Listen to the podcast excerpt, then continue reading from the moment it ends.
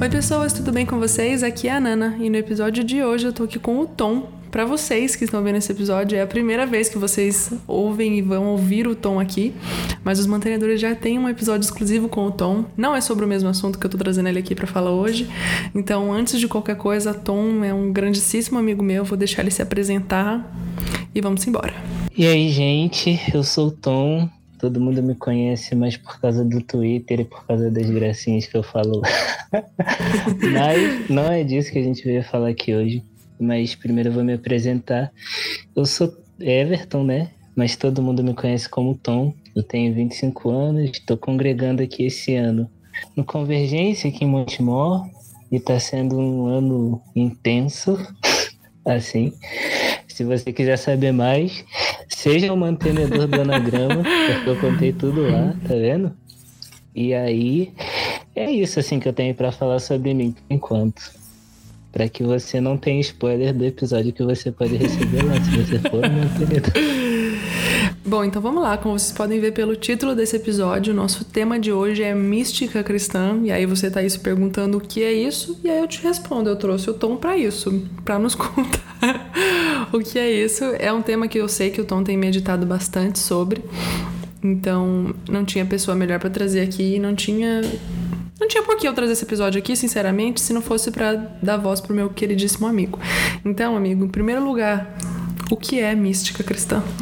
Para começar, é, a gente precisa muito ressaltar a diferença entre mística e misticismo. É, para começar, misticismo ele fala muito sobre a questão de você ter todo aquele, aquele aquela coisa que você faz para parecer que é muito espiritual assim por exemplo é, questão de rosa ungida questão de, de pedaço da cruz que você tá, tem como era acontecendo no, na Idade Média, assim. Então, uma coisa que é muito importante a gente ressaltar é que a mística cristã é, é uma questão de você ter uma experiência muito além do que você pode explicar com as palavras, assim, sabe? E o misticismo já é outra coisa que não tem muito a ver assim com isso. Então, eu, eu até escrevi umas coisas aqui e, e eu queria falar, porque é, a palavra mística é muito interessante a gente pensar assim nela, porque o conceito dela a gente tem que pensar primeiro na, na etimologia da palavra, né? Que o conceito dela basicamente ela vem de uma palavra grega chamada mio, que significa o procedimento de olhar para dentro, assim, sabe? E também tem outros significados, assim, dentro dela, que significa calar-se, calar, tipo assim, fechar a boca ou fechar os olhos, assim, emudecer e até, tipo assim, balbuciar, assim, palavras, sabe? Uhum. E essa palavra mística, ela deriva do mistério, né? E, e, vem e o mistério tem, tem a etimologia do grego também, que, que vem do mistes, ou mieio, o nome da palavra, que significa se, se, se, iniciar nos mistérios de Deus, assim, ou se iniciar no sagrado, assim, sabe, naquilo que é escondido por Deus, assim. Basicamente, o começo de da gente entender o que, que é mística cristã é a gente entender que a na verdade, é você ter uma profunda experiência com Deus, mas tão profunda que ela não consegue ser explicada somente por palavras, assim, sabe? E aí entra todo aquele simbolismo, assim, de, por exemplo, eu explicar que minha alma é um castelo interior, ou a minha alma é um santuário, ou minha alma é uma fornalha, assim, sabe? Então, basicamente, a mística cristã é isso, assim. Uhum. E é legal pensar que, tipo assim, todos nós podemos ser místicos nesse sentido, né? De buscar um, um, entendimento interior, assim, de quem Deus é e de buscar uma experiência que pode, pode transformar a gente, assim. Então, eu queria, tipo assim, então se a gente é místico, se, a, se todo mundo pode ser místico, assim, e não é do nada assim que um homem pode ser místico ou um homem pode ser cativado por Deus somente porque ele quer ser cativado por Deus, porque isso é uma graça de Deus, assim. Uhum. Então, tipo assim, como nasce um místico, né? Exato. Como nasce um místico, assim. Isso é uma uhum. palavra que eu tenho perseguido há um tempo, assim, e tenho meditado muito, tanto é que eu compartilho muito contigo uhum. a respeito disso. E basicamente um místico nasce de um vislumbre da glória de Deus, assim, sabe? O, o, o místico nasce de um lugar em que ele é cativado pela presença de Deus, assim. O místico ele nasce de alguém que foi frustrado pelos próprios pecados, assim. Ele é uma pessoa que olhou para si mesmo e está constantemente cansado de ser ele mesmo, assim, sabe? É uhum. É assim que nasce um místico. Basicamente, é uma pessoa que se converte, assim, sabe? Tanto é que o, um teólogo católico ele fala é uma frase que eu sempre compartilho contigo, assim. Ele fala que o cristianismo do século XXI ele tem que ser místico, senão ele vai morrer, assim. E é uma parada muito intensa da gente pensar assim, é que se a gente não for cativado pela presença de Deus, se a gente não tem um vislumbre da glória de Deus, assim, a gente está perdido, né? Uhum. Porque é basicamente para isso que o cristão vive, assim cristão vive para trazer a glória de Deus, assim. Mas a gente só consegue trazer a glória de Deus quando a gente tem dentro da gente aquilo que chamou a gente, né? Então é, é basicamente quando o nosso interior é invadido por uma luz, assim, e tipo assim, essa luz simplesmente ela não só ilumina, assim, sabe? Mas ela revela quem a gente é, ela revela quem Deus é, e tipo assim, ela revela tudo que tem dentro de nós, assim. Basicamente é como se nosso interior fosse uma caverna escura, assim, e chegasse alguém com uma luz e iluminasse, assim, e visse que a caverna tava uma bagunça, assim. Basicamente é isso, assim, como se inicia ser um místico, né? Uhum. Já que estamos aqui falando, né, de, de, da glória do Senhor, tem uma das perguntas que eu anotei aqui para fazer, eu ia fazer mais pro fim, mas já vamos fazer logo já, que é o que, que, impede a gente de ser como um místico, né? De, você falou muito da glória do Senhor e, e, de todas as nossas conversas a gente percebe que um místico é uma pessoa que ouve muito do Senhor, né? Ouve muito a Deus e o que impede a gente, seres humanos réis mortais, de, de nos tornar um, místicos, de, enfim, de desejar ter, ter esse vislumbre da glória do Senhor, de ouvir o Senhor assim? Basicamente, Nana, o que impede a gente de ser místico, assim, é a gente mesmo, sabe?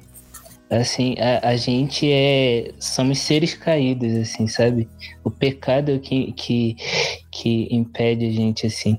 O pecado a gente pode separa por como queda, pecado, separação, independência, morte, seja lá como você quiser chamar, assim, sabe? Uhum. Mas uma das coisas que mais me chama atenção na prática da, da vida mística, assim, é a busca pelo silêncio, sabe? Uhum. Porque, na verdade, a nossa busca frenética por satisfação, assim, a gente tenta encontrar prazer em tudo, assim, mas a gente nunca consegue porque a nossa alma anseia.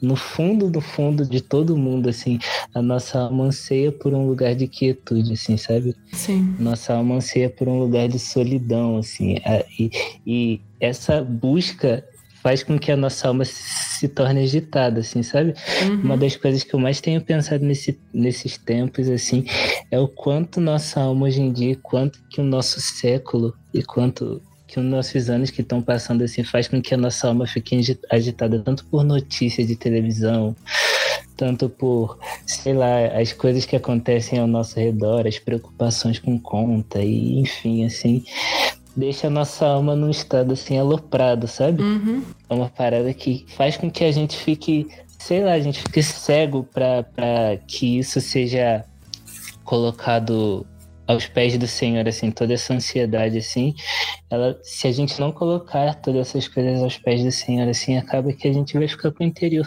inquieto, assim, porque é normal da gente ser ansioso, assim, por causa do pecado, né? Ansiedade é um pecado, é falta de confiança em Deus, assim, uhum. confiar demais. E como você fala mesmo, isso é uma idolatria da gente mesmo, assim. E, cara, os resultados disso são catastróficos, assim, pra gente, porque os resultados disso são a surdez disfarçada de silêncio. É um silêncio transformado, assim, em gritaria, sabe? Sim. Isso tudo acontece nas periferias da mente, assim. Eu até anotei uma fala de uma, de uma moça aqui que chama Evelyn Underhill. Ela fala: Neste exato momento, seus pensamentos estão zumbindo como enxames de abelhas. A redução desse complexo agitado a uma unidade que parece uma tarefa além de toda a força humana, mas a situação não é tão desesperadora quanto se pressupõe. Tudo acontece apenas nas periferias da alma, que são as coisas que rodeiam nossa mente, assim, sabe? Onde ela toca o mundo das aparências que é o mundo ao nosso redor e reage a ele assim. Por isso que a gente fica tão agitado. E no centro do nosso coração, no centro da nossa alma, há uma quietude tão profunda que nem a gente consegue romper, sabe? A gente pode gritar o quanto for assim para Deus assim. Mas no fundo do nosso interior tem um silêncio tão profundo assim aguardando a Deus nossa alma se senta e aguarda tão profundamente a Deus que nem as coisas mais profundas, nem a morte consegue separar esse anseio da alma que a gente tem pelo por Deus, assim, sabe? Por uhum. isso que uhum. nossa alma tá sempre tão agitada, assim. É porque no fundo dela ela tá procurando Deus, assim, e não acha. Eu tenho pensado muito sobre isso, assim, sobre a nossa a nossa falta de quietude na presença do Senhor. É, muitas vezes a minha alma fica muito agitada e eu percebo que é exatamente por isso, porque está me faltando esse tempo de, de sentar e ouvir o Senhor. Sabe? Tipo, separar um tempo de oração e, e não falar. E aquietar a minha alma na presença do Senhor. E eu acho que é isso é exatamente o que você falou, aquela frase que você vive compartilhando com a gente é, do, do ou, ou a, a, a, vida cristã vai ser mística ou ela vai sumir, né? Porque eu acho que é muito isso, assim, a gente na nossa rotina do dia a dia, ela, ela toma tanto da gente, ela nos deixa tão ansiosa, deixa a nossa alma extremamente agitada, que se a gente não aprender a se aquietar na presença do Senhor, a gente vai continuar agitado e ouvindo a nossa própria alma e não vai conseguir ouvir o Senhor, né? Mas é verdade, Nana, porque no fim de tudo, assim, é, a nossa alma agitada significa que a gente ainda tem muita confiança na gente mesmo, sabe? Uhum. A gente fica buscando tanto a buscar Deus pela nossa força, tenta buscar satisfação pela nossa força, que só uma experiência com Deus assim de fé que pode gerar isso em nós, assim, sabe? Esse lugar silencioso. Porque a fé basicamente é a morte da nossa confiança, sabe? Exatamente. Em nós mesmos, assim. A fé, como, como fala em Hebreus 11, a fé é o firme fundamento das coisas que a gente não vê, assim, sabe? E é o firme fundamento das coisas que matam a gente. Mas uma coisa que gera fé na gente de verdade, assim, nos anos que eu tenho vivido, assim, com Deus, é, a experiência com Deus, assim, sem dúvidas é uma coisa que gera fé na gente, assim, uhum. sabe?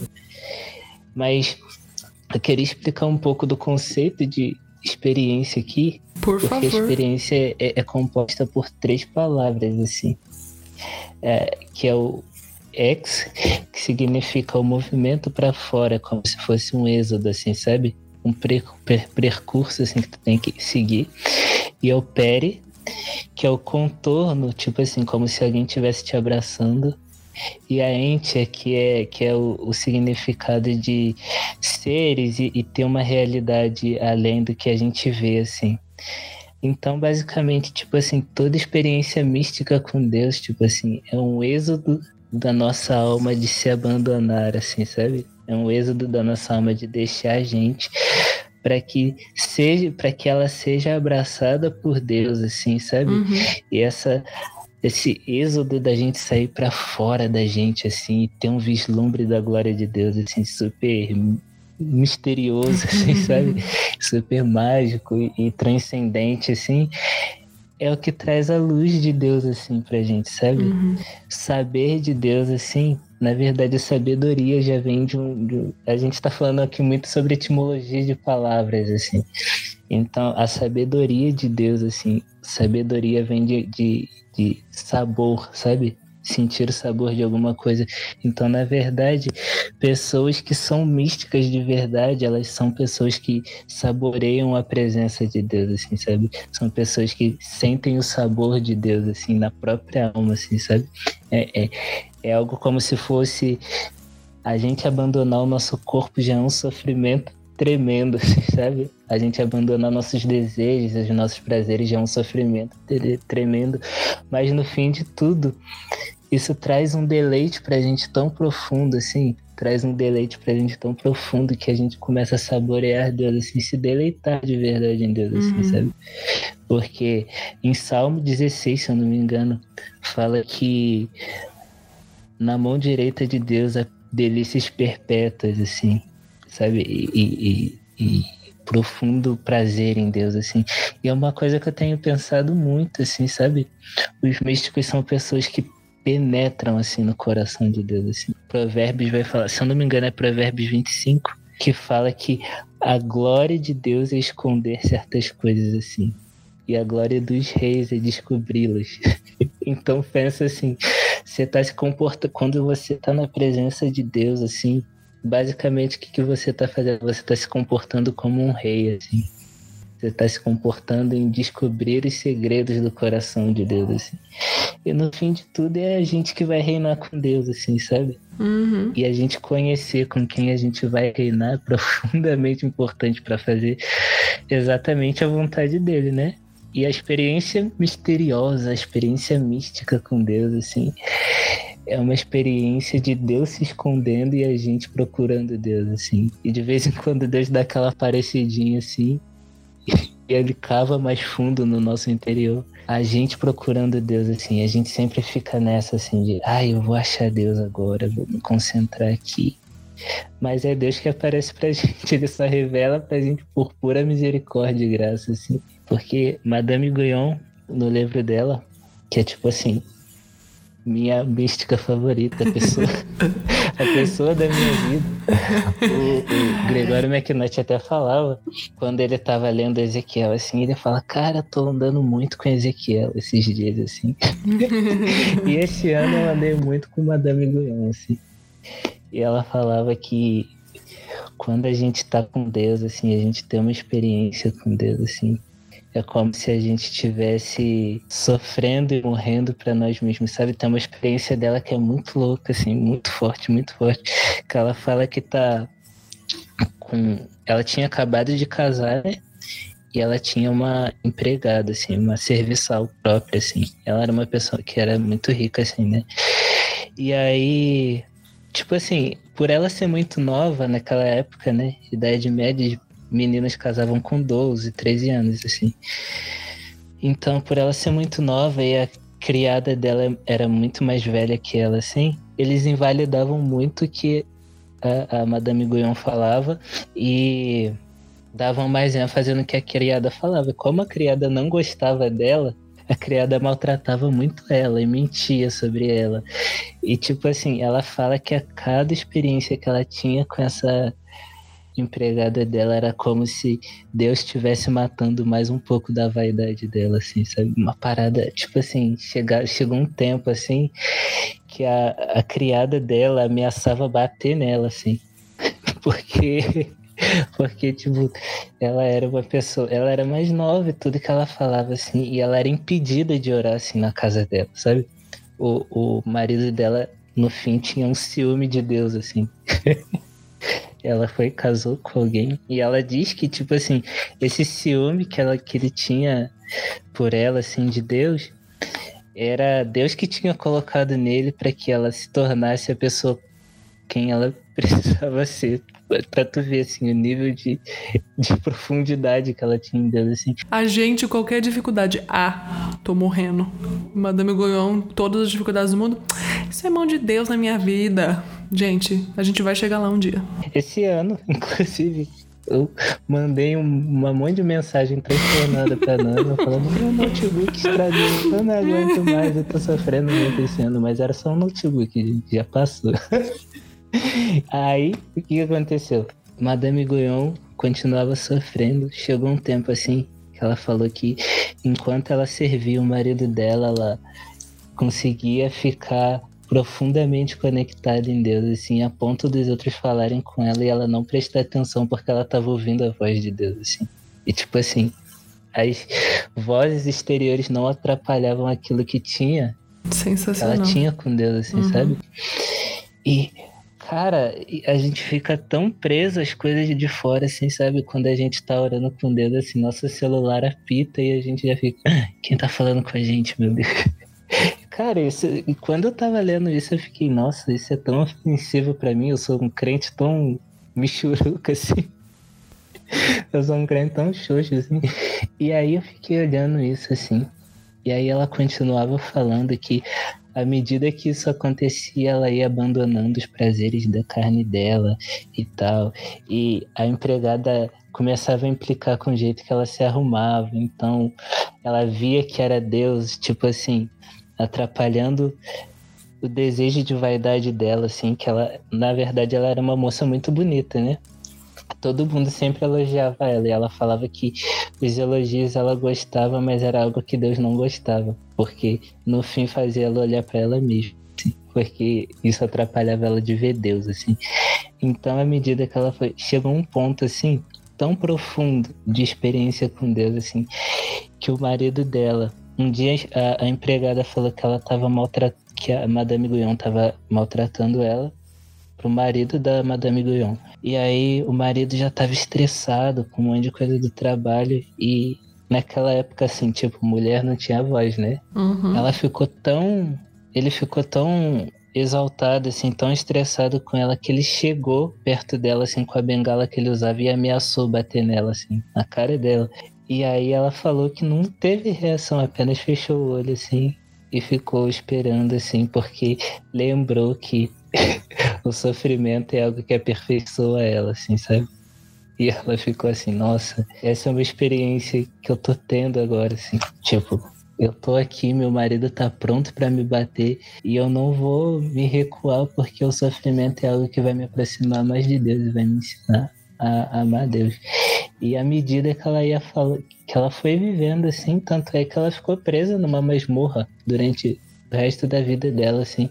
Ela fala até uma parada muito interessante, assim, que tipo assim, eles podem me prender numa masmorra, mas não podem tirar a presença de Deus que tá presa entre as paredes dela, assim. E Maravilhoso. tipo assim, isso é ser um místico, sabe? Uhum. Se importar mais com a presença de Deus, mais com nossa intimidade com Deus, assim, do que com as coisas que nos cercam, assim. E uma coisa que eu tenho notado muito é que nesses últimos tempos, Deus tem levantado místicos no Brasil, né? Assim, a gente nota muito assim que Deus tem levantado profetas e místicos. E a experiência mais profunda de ser um místico é você se tornar um amigo de Deus, assim. Ter uma profunda amizade com Deus, uma profunda, mas tão profunda amizade com Deus, de- com Deus assim, que você se torna alguém como Enoque, assim, sabe? Uhum. Eu imagino que Enoque estava andando com Deus, assim, e a Bíblia fala que Enoque andou com Deus durante 365 anos e se tornou amigo de Deus. E um dia Enoque já não era mais, assim. E eu fico pensando muito em Enoque. Enoque, assim, eu, tipo assim, eu viajo muito, né, quando vou lendo a Bíblia, assim. Eu fiquei pensando, tipo assim, Enoque andou um dia com Deus, assim. Aí falou, ah, tá, tá tarde, Deus, eu preciso voltar pra casa. Aí começou a andar, aí voltou pra casa. Aí chegou no outro dia, andou mais com Deus, assim. Aí ele foi andando, andando, andando, andando, andando, andando, até, um, até uma hora que ele chegou tão longe, assim, de casa, que ele falou assim, não tem como mais voltar, assim. E Deus tomou ele pra si, assim, levou ele embora, sabe? Eu fico pensando muito que Enoque foi esse cara, assim, sabe? Enoque foi o primeiro místico que existiu na Bíblia, assim, o cara que andou com Deus, o cara que foi amigo de Deus, assim. Já que você já falou de Enoque, fala mais de outros místicos, tanto da Bíblia quanto da história da igreja, que eu sei que você tem lido sobre isso, enfim. Vamos falar então. Eu queria falar muito. Meu místico favorito é Davi. E uma das partes mais profundas que eu vejo da vida de Davi, assim, é uma das, mas a minha favorita eu já vou falar. Mas porque eu quero ser misterioso agora. É, Salmo 24 é o Salmo 22, desculpa. O Salmo 22 de Davi, assim, ele basicamente ele descreve a crucificação de Cristo. Mas pensa o quanto tempo tem de distância entre Davi e Jesus, assim, sabe? E basicamente eu fico pensando nisso, assim, tipo assim, eu imagino que Davi tava no tabernáculo, assim, tava diante da arca de Deus, assim, ministrando. Quando ele fecha os olhos, assim, e é transportado para uma outra realidade, assim, para um futuro em que ele estava vendo Deus, assim. E olha só o que ele fala aqui. A oração de Jesus, ele faz a oração de Jesus, tipo, Deus meu, Deus meu, por que me desamparaste? Por que te alongas ao meu auxílio e das palavras do meu bramido? Deus meu, eu clamo de dia e tu não me ouves. Eu clamo de noite e não tenho sossego. Porém, tu és santo, tu que habitas entre os louvores de Israel. Tipo assim, ele tá, tá lá. Eu imagino que quando Jesus chamou os discípulos para ir orar com ele, né? Durante a noite, assim, os discípulos morrendo de sono, Jesus suando sangue, ele tava falando assim: Caraca, eu tô orando de dia e Deus não vem no meu auxílio. Eu tô orando de noite porque você não vem no meu auxílio, Deus. Aí ele continua dizendo, né, que ele confiou nos pais, confiou e os pais de, de, Israel confiaram nele e ele livrou. Mas aí ele começa a ir mais fundo, assim, nessa experiência mística que ele tem, sabe? Uhum.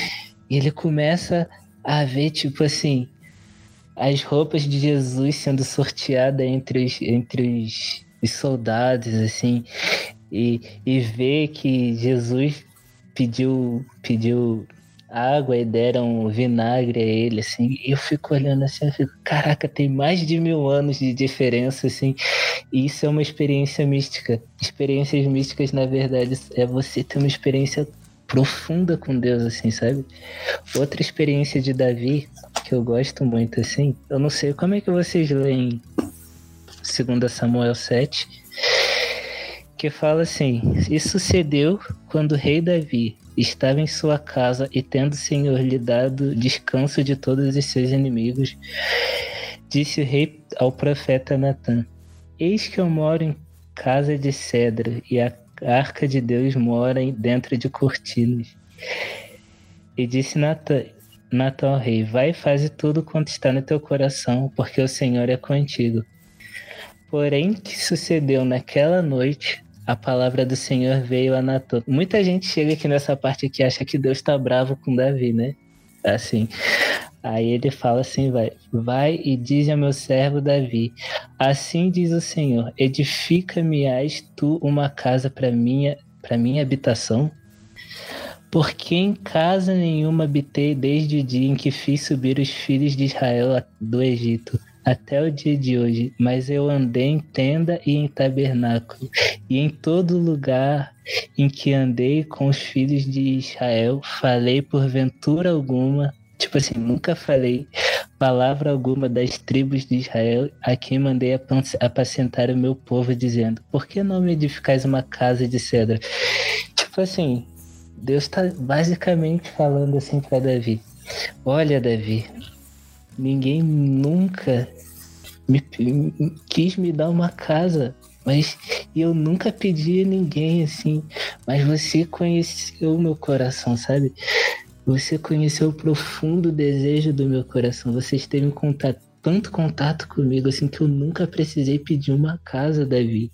E você quer me dar uma casa? Tipo assim, Davi estava realizando o sonho de Deus, assim, sabe? Davi estava realmente, tipo assim, caraca. Eu, eu acredito que essa, tipo assim, Deus não é surpreendido, sabe? Mas eu acredito muito que Davi quase surpreendeu Deus aqui, nessa hora aqui. Que, tipo assim, Deus falou assim: Caraca, Davi, tu tá querendo fazer uma casa pra mim, cara. Eu nunca pedi a ninguém, eu te amo muito. E, tipo assim, isso me constrange, assim, sabe? Quanto que eu tenho conhecido Deus, assim. Davi querendo construir uma casa de Deus sem que Deus o pedisse, assim, sabe?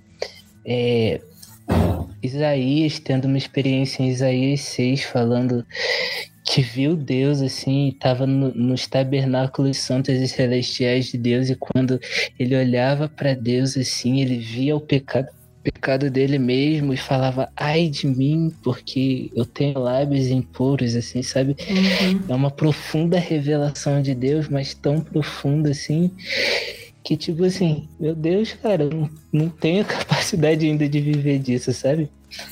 E, e, tipo assim, eu sou tão raso, mas tão raso, que, que essas coisas têm que me transportar para a realidade de Deus e, tipo assim, desejar Ele, ansiar esse lugar, sabe? Uhum. Acho que na nossa geração, assim, Nana, tem faltado muito esse anseio, sabe?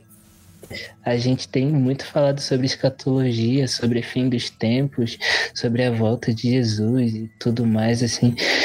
Mas de verdade, Assim, os últimos dias eles vão ser para pessoas que realmente anseiam a presença de Deus, assim. São pessoas que realmente desejaram e conheceram o coração de Deus.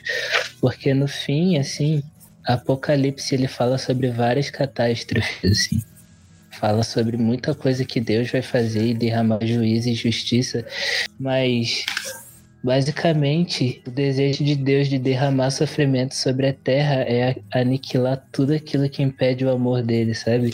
Amém. Todo livro de Apocalipse ele fala de um Deus que quer casar, assim. Fala de um Deus que tem profundo zelo profunda intimidade por estar com a noiva, assim, sabe?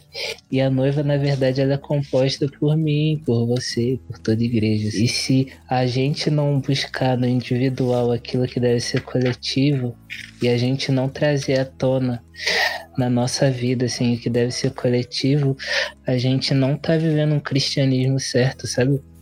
Por isso que eu entendo muito a frase daquele padre que o cristianismo do século XXI tem que ser um cristianismo místico, porque no fim de tudo, Nana, no fim de tudo, que vai importar de verdade é se a gente foi amigo de Deus. E eu não espero, tipo assim, chegar diante do trono de Deus nos últimos dias, assim, e olhar para Deus e Deus só me chamar de servo bom e fiel, sabe? Para mim, isso não quero só ouvir, tipo assim, ah, eu fui um servo bom e fiel, mas eu quero olhar para Deus e Deus olhar para mim e ele falar assim, cara, você foi o meu melhor amigo durante toda a minha vida, assim. Eu estive com você, eu andei com você. E quando ele vê Madame Guyon, assim, ele vai falar, cara, aquela masmorra. Lembra daquela masmorra, Madame Guyon? Eu estava lá com você o tempo todo. Sabe, o desejo mais profundo de Deus é ele olhar assim falar assim, Nana, lembra daqueles dias no seu quarto em que você chorava e que você não tinha palavras, eu estava lá e eu te amava, assim, sabe? E via que você estava me amando de volta, mesmo que o seu amor não era o suficiente, não era nem um pingo do meu amor por você, assim, eu via que você me amava com tudo que você tinha. Isso é ser místico, sabe? Ser místico no fim de tudo é ser um profundo amigo de Deus, assim além da Bíblia, além de você ler muita Bíblia, claro que é muito importante, sabe? Mas é você conhecer o coração de Deus, assim. O coração de Deus é revelado pela Bíblia, o coração de Deus é revelado pelas Escrituras, assim. Mas no fim de tudo, o que vai importar mesmo é o quanto tempo você tem bebido de Deus, assim. E isso é uma coisa que me constrange muito. Assim. Esses dias eu tava numa aula do Glorioso Dia, que é um curso da base, né? E o Victor tava dando aula. E aí, Glorioso Dia é um curso que estuda basicamente escatologia e o Glorioso Dia da Vinda do Senhor, né? Fiz um jabá gratuitamente aqui, mas enfim. É... Só que assim, o Vitor, Vitor é um completo apaixonado pelo Senhor, né? Então, ele faz exatamente isso que você estava falando. Às vezes a gente foca tanto em alguns assuntos, como escatologia, essas coisas, e a gente não se preocupa em se deleitar no coração do Senhor. E o Vitor estava falando exatamente sobre isso, assim. Às vezes a gente se perde tanto é, em como as coisas vão acontecer, no que vai acontecer, exatamente porque nossa alma é ansiosa e não sabe se aquietar, que a gente não, não, não aproveita que o Senhor está na Bíblia revelando o seu coração pra gente e a gente fica com curiosidades, com todo o perdão aqui, gente, com curiosidades inúteis de algumas coisas, sendo que o nosso coração deveria estar curioso de conhecer mais o coração de Deus, né? Então, que o Senhor nos ajude a ser mais místicos nesse sentido assim mesmo, né? De sermos amigos do Senhor, de, de andar na presença dele, desejar a presença dele. E, e não tem como a gente desejar a presença do Senhor sem conhecê-lo, sem meditar na palavra e tudo mais. Então, que o Senhor nos alimente com fome dele. Só deixa eu dar uma. falar uma experiência mística aqui de gente mais atual, né? Pra gente não pensar que, tipo assim, a gente tá falando só pra gente da Bíblia, assim, tirar um pouco desse contexto. Mas tinha um cara do século XX agora, agora há pouco, ali atrás, né? chamado Frank Laubach. Ele foi um teólogo missionário lá da, das Filipinas. Ele sempre ele, ele, ele era um teólogo de uma faculdade, né? E ele estava concorrendo a um cargo de, de faculdade, de presidente da faculdade, quando, tipo assim, ele chegou por cordialidade, assim, com o cara que tava disputando com ele, votou no cara. E ele perdeu o cargo por causa de um voto. Isso frustrou muito ele, assim. Ele, tipo assim, entrou em depressão e tudo mais. E ele se mudou para um lugar para ser missionário. E nesse, nesse tempo, assim, que ele estava sendo missionário, ele tentava evangelizar os outros, tentava falar de Jesus. E a, a, a maioria do pessoal lá era muçulmano, né?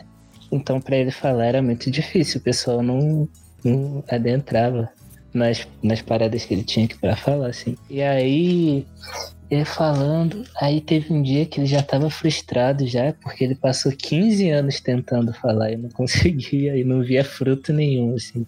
No começo parecia que ia dar fruto, mas não deu fruto nenhum. E ele chegou, ele tinha, tinha um monte atrás da casa dele que chamava Sinal. quase, quase bíblico, né? Ele subia lá para orar e teve um dia que ele estava orando assim, e ele descreve o, o momento assim, que ele estava chorando e quando, enquanto ele tinha um cachorro lá, o cachorro vinha e, e, lambia as lágrimas do rosto dele assim. E ele perguntava para Deus por que aquilo não estava frutificando. Ele virou e falou: e deu, ele teve uma experiência mística naquele lugar, assim, de Deus falando pelas próprias palavras dele. Ele falou que ficou em silêncio durante um tempo, assim, e a boca dele começou a se mexer sozinho, assim, uma experiência super mística, assim, falando que ele era. não conseguia alcançar o coração daquele povo porque ele não amava aquele povo, sabe? Pelas bocas, pela boca dele, ele falava assim: Olha, você não tá alcançando esse povo porque na verdade você tá sendo racista com eles. Você se sente superior porque você é americano e eles são filipinos. Então, se você quer realmente começar a tocar a vida desse povo, começa a amar eles, assim. Começa a viver uma vida junto deles, assim. Experimenta estudar o Alcorão junto com eles. Estuda o Alcorão junto com eles. E nesse momento você fala a respeito de mim. E ele falou que a partir daí ele começou a evangelizar esse povo, começou a estudar o Alcorão. E o pessoal estava determinado a, a convencer ele, né? Do Alcorão, assim. E aí, nesse momento, assim, ele via que estava começando a frutificar assim, o relacionamento dele com, com o pessoal lá, né? E nesse momento, assim, ele começou a ter um, um insight, assim, de tipo assim, a maioria do pessoal não tinha alfabetização e ele começou a ensinar o pessoal a ler, escrever a língua do local, assim.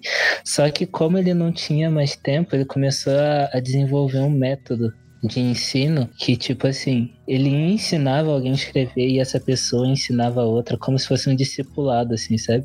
E aí ele começou a fazer isso, o negócio expandiu tanto que se expandiu pela Rússia inteira. E esse método, assim, virou um, um dos métodos de ensinos internacionais, assim, que hoje em dia alcançou mais de 70 milhões de pessoas, esse método de ensino. Se chama é, método de ensino de Laubach, assim. E tipo assim, uma coisa que dá para reparar em místicos é que a experiência com Deus não é uma experiência que é terminada em si, sabe? Mas ela alcança outras pessoas, assim.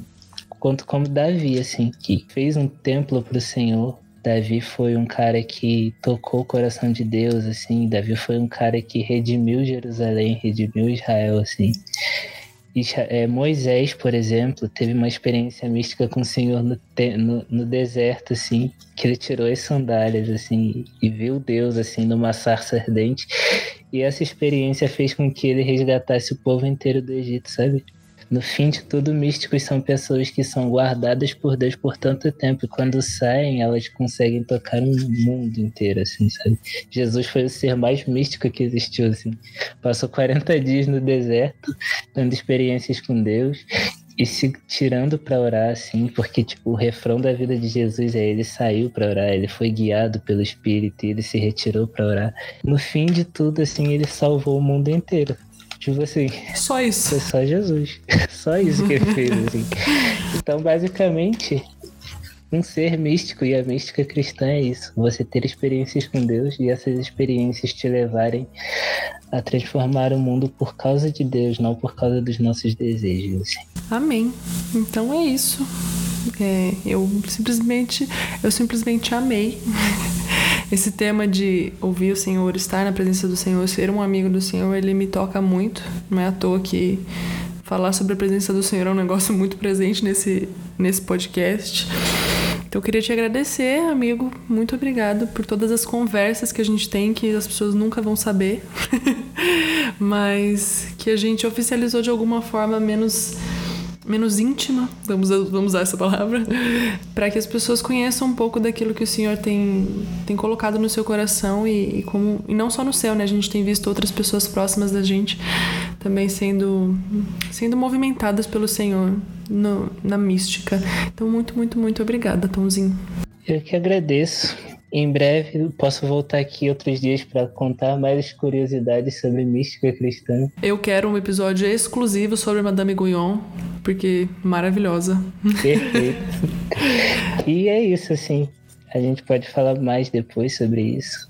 E eu que agradeço estar aqui. É sempre bom falar contigo, Nano. Amo você, obrigado por estar aqui no Anagrama. Amo esse podcast. Então é isso, gente. Eu também amo você, amigo. Você é, você é um irmão que o Senhor me deu. De verdade, sim. Então é isso, gente. É... Até o próximo episódio. Que vocês busquem a presença do Senhor e busquem ser amigos de Deus. Um beijo e um queijo.